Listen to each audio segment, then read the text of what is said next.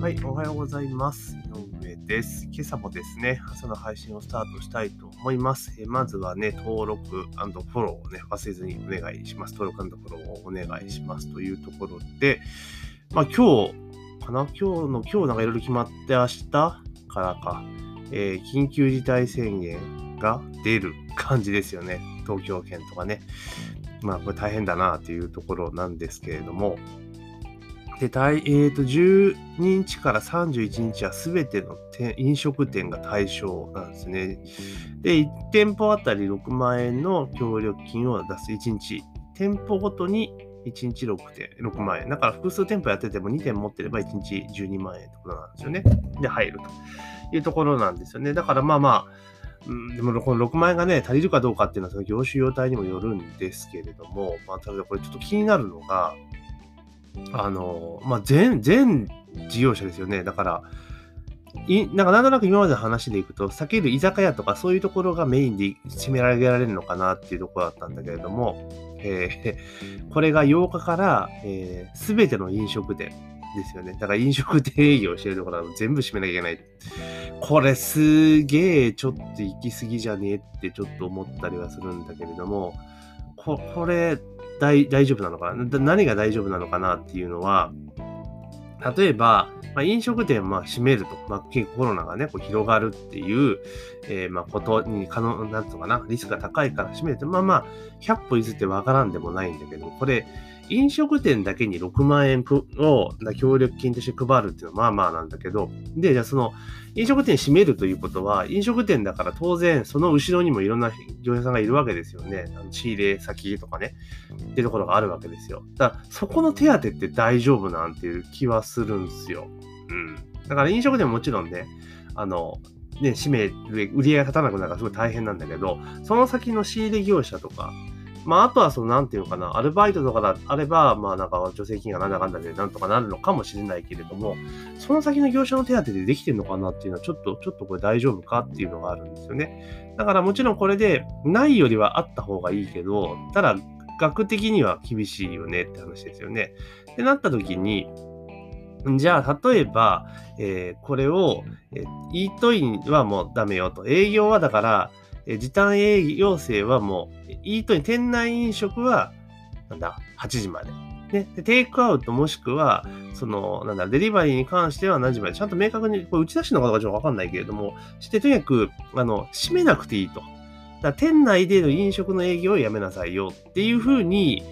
まあ、切り替えるとかして、ある程度そのお店の営業ってことをしとかないと、その、本当後ろにいる業者さんたちで、だから、例えばいろんな業者さん入ってると思うんですよね。だからその、例えば食材を供給するとかね、あと飲み物、酒屋さんも入ってるだろうし、まあいろいろあるわけですよ、後ろ側にね。そこの売り上げも止まっちゃうから、これ単にね、6万円出せば飲食店は助かるけど、その後ろにいる業者さんが助からないっていう事態にもなりかねないんですよね。だから、この緊急事態宣言とかこういうのやって、そ一部特定業界の動きを止めるっていうのも中途半端なんですよね。だから、結局やるんだったら、もう全部を止めて、で、一律に、あの、もう配る。お金をね。そうしないと、企業どこかが得してどこかが損するっていう図式になっちゃうじゃないですか。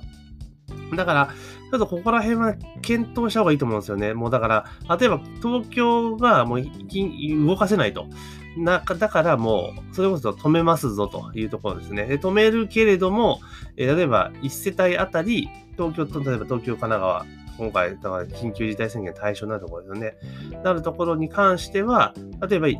一世帯なのか、まあ一人の個人なのかわかんないけれども、まあ一律、例えば前回のように、あの、まあ、例えば1ヶ月間、緊急事態宣言発令、出してる間は、例えば月10万円とかね、一人頭出しますよっていうふうにいけば、あの、とりあえずは、その、その後ろにいる業者さんたちもとりあえず困らないわけですね。例えばその人たちが食べていけるわけですよ。うん、っていうことを、まあでもそうすると、この後ろにいる業者が必ずしもその地区内にいるとは限らないので、だこれまた難しいところなのかなっていうところなんですよね。だから、まあこういうのって結局は全員が全員が、ね、納得できる制度っていうのはなかなか難しいのも事実なんだけれども、とは言いながらもこれちょっとね、今のやり方はちょっと危険じゃないのかなというふうに私自身は思いますよね。だから、結局だから、その、なんていうかな、その、閉めて、その、会食を抑制するのではなくて、例えばですよ、例えば、え、4人以上の店内での飲食はもう一切お断りするとか、だから別に1人ずつ営業したら問題ないわけじゃないですか、1人とかね。だからお一人様仕様だったら営業可能なわけですよね。結局だから何が問題かっていうと、え大声で喋って飛沫が飛ぶから問題なんですよね。だからそこの部分をクリアしている店に関しては、例えば営業したっていいわけじゃないですか。これ全店ね、なんかやっちゃうと。例えばですよ、一覧あるじゃないですか、一覧ね。まあ、ご存知ないかもしれない。じゃあ、人もいるかもしれないですけど、あの、なんか一人一人こうブース見たくなってるラーメン屋さんがあるんですよ。これ一覧はじゃあ、あれですかとか、この、今回全飲食店になってるから、時短営業する必要あるのかっていう話ですよね。あんまないっすよね っていうことなんですよ。うん、だから、この辺がそのお店の営業実態とうまく揃えていって、やっていくってことをしないと、本当に産業を潰してしまうリスクがすごく高いと思うんですよね。うん、だから、ね、なんとなくその、もう数が増えてきたから、とりあえず止めるぞっていいんだよ。まあ、止めるのは分かったと。じゃあその後どうすんだっていうとこじゃないですか。で、結局同じことが、ね、何数ヶ月前に起こったわけですよね。春先にね。えー、連休、ゴールデンウィーク明けぐらいから起こってたわけじゃないですか。で、そっから半年以上経ってるわけですよね。その間何してたんっていうのがやっぱりあると思うんですよ。うん。じゃあ何？国会は何してた？みたいな。そこでじゃあこういうね、冬に来る事態を想定して何かをしていたとか、ちゃんと準備をしていた。だったらわかるんだけれども、まあ、何も準備しなかったじゃん、自分ら、みたいな。うん。だし、あの野党の人たちも、あの、いやいやいやいや、桜とか、森かけ桜とか言って、もうよくね、そんなことみたいなことを追求したわけですよね。だからもうそれじゃ国民の信頼はやっぱ国会は得られないですよねっていうところなんですよ。政府もそうなんだけれども。うん、だから、思想がどうじゃこうじゃっていう前に、まずやるべきことをしっかりやっていくっていうことと、やっぱり国っていうのは最大限こう危機的状況の時には国民を守る 責務を負っているわけだから、これはね、ちょっといかんのかなと。で、結局その、えっ、ー、と、行政側は別に、あの、ご飯困んないじゃないですか。公務員とか、こう、制度を決めてる人たちっていうのは、基本的にご飯困んないわけですよね。どんなにコロナで景気が悪くなったって、別に給料がゼロになることはないわけなんですよね。でそんな人たちは決めてるから、やっぱ切迫感が迫らないし、現実的ではない、えー、要は一部産業だけにしわ寄せが起こってしまうような制度になっちゃうんですよね、これ。だから、これどうなんかなっていう気はしますけどね。だから、例えば、本当それこそですよ。その、営業時間中、例えばその、閉店しますと、えー、もう時短要請閉めますと。で、そこの日の部分の、だからもう、粗利保証ですよね。粗利額を保証する。だから今までの、まあでもその粗利額保証って言っても、その個人の店が粗利を常に開始、やってるかって結構微妙なので、もう売り上げですよね。だから、その、例えば閉めた日時間の売り上げを、ただ前年同期、えー、例えば、えー、今だったら2020年のこの1月ですよね。1月の、えー、その同じ期間の売り上げの売上金のうち、その例えば、えー、何時か何時までの売上額を、えー、出し、あの、引いていくと。まあ、なかなかそれもね、ポスがなければ時間別に管理してないから、だから単純に、その日の売上時間、売上、その売上金額を営業時間で割って、で、閉めた分の営業時間をかけて、で、その金額を、えー、協力金にする。計算もすごくめんどくさいだろうけれども、まあ、それぐらいしないとですね、多分足らないですよね、6万円じゃね。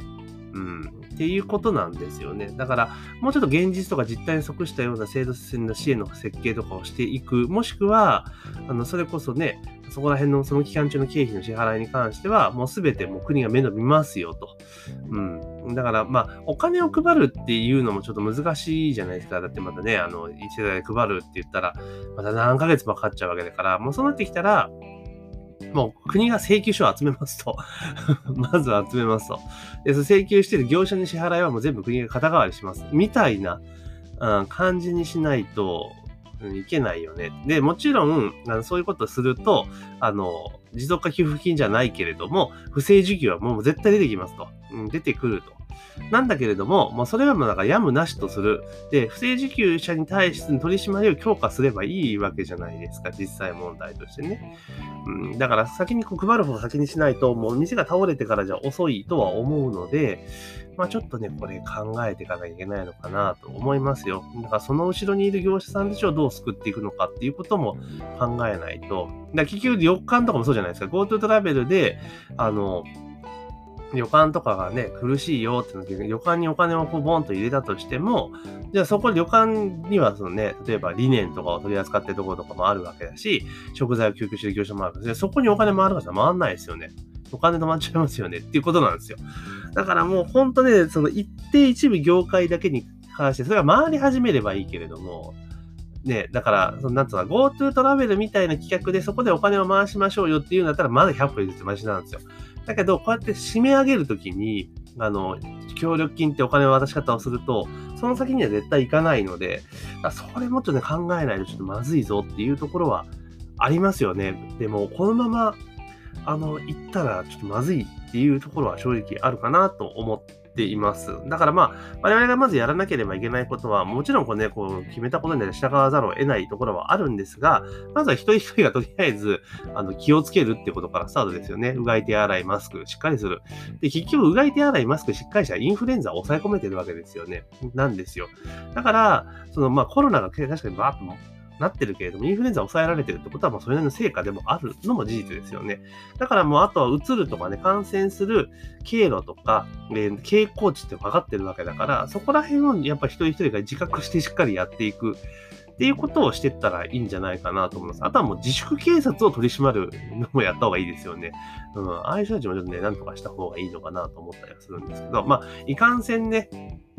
ちょっとね、まあまあ、全部一律で全員がってことはなかなか難しいんだろうけれども、まあちょっとね、今の進め方に関しては考えなきゃいけないんじゃないかなと思ったので、まあ今日このお話をさせていただきました。まあとにかくですね、えー、もっともっとその、飲食店だけじゃなくて他の産業もちょっと厳しいっていうことにやっぱフォーカス当てないと、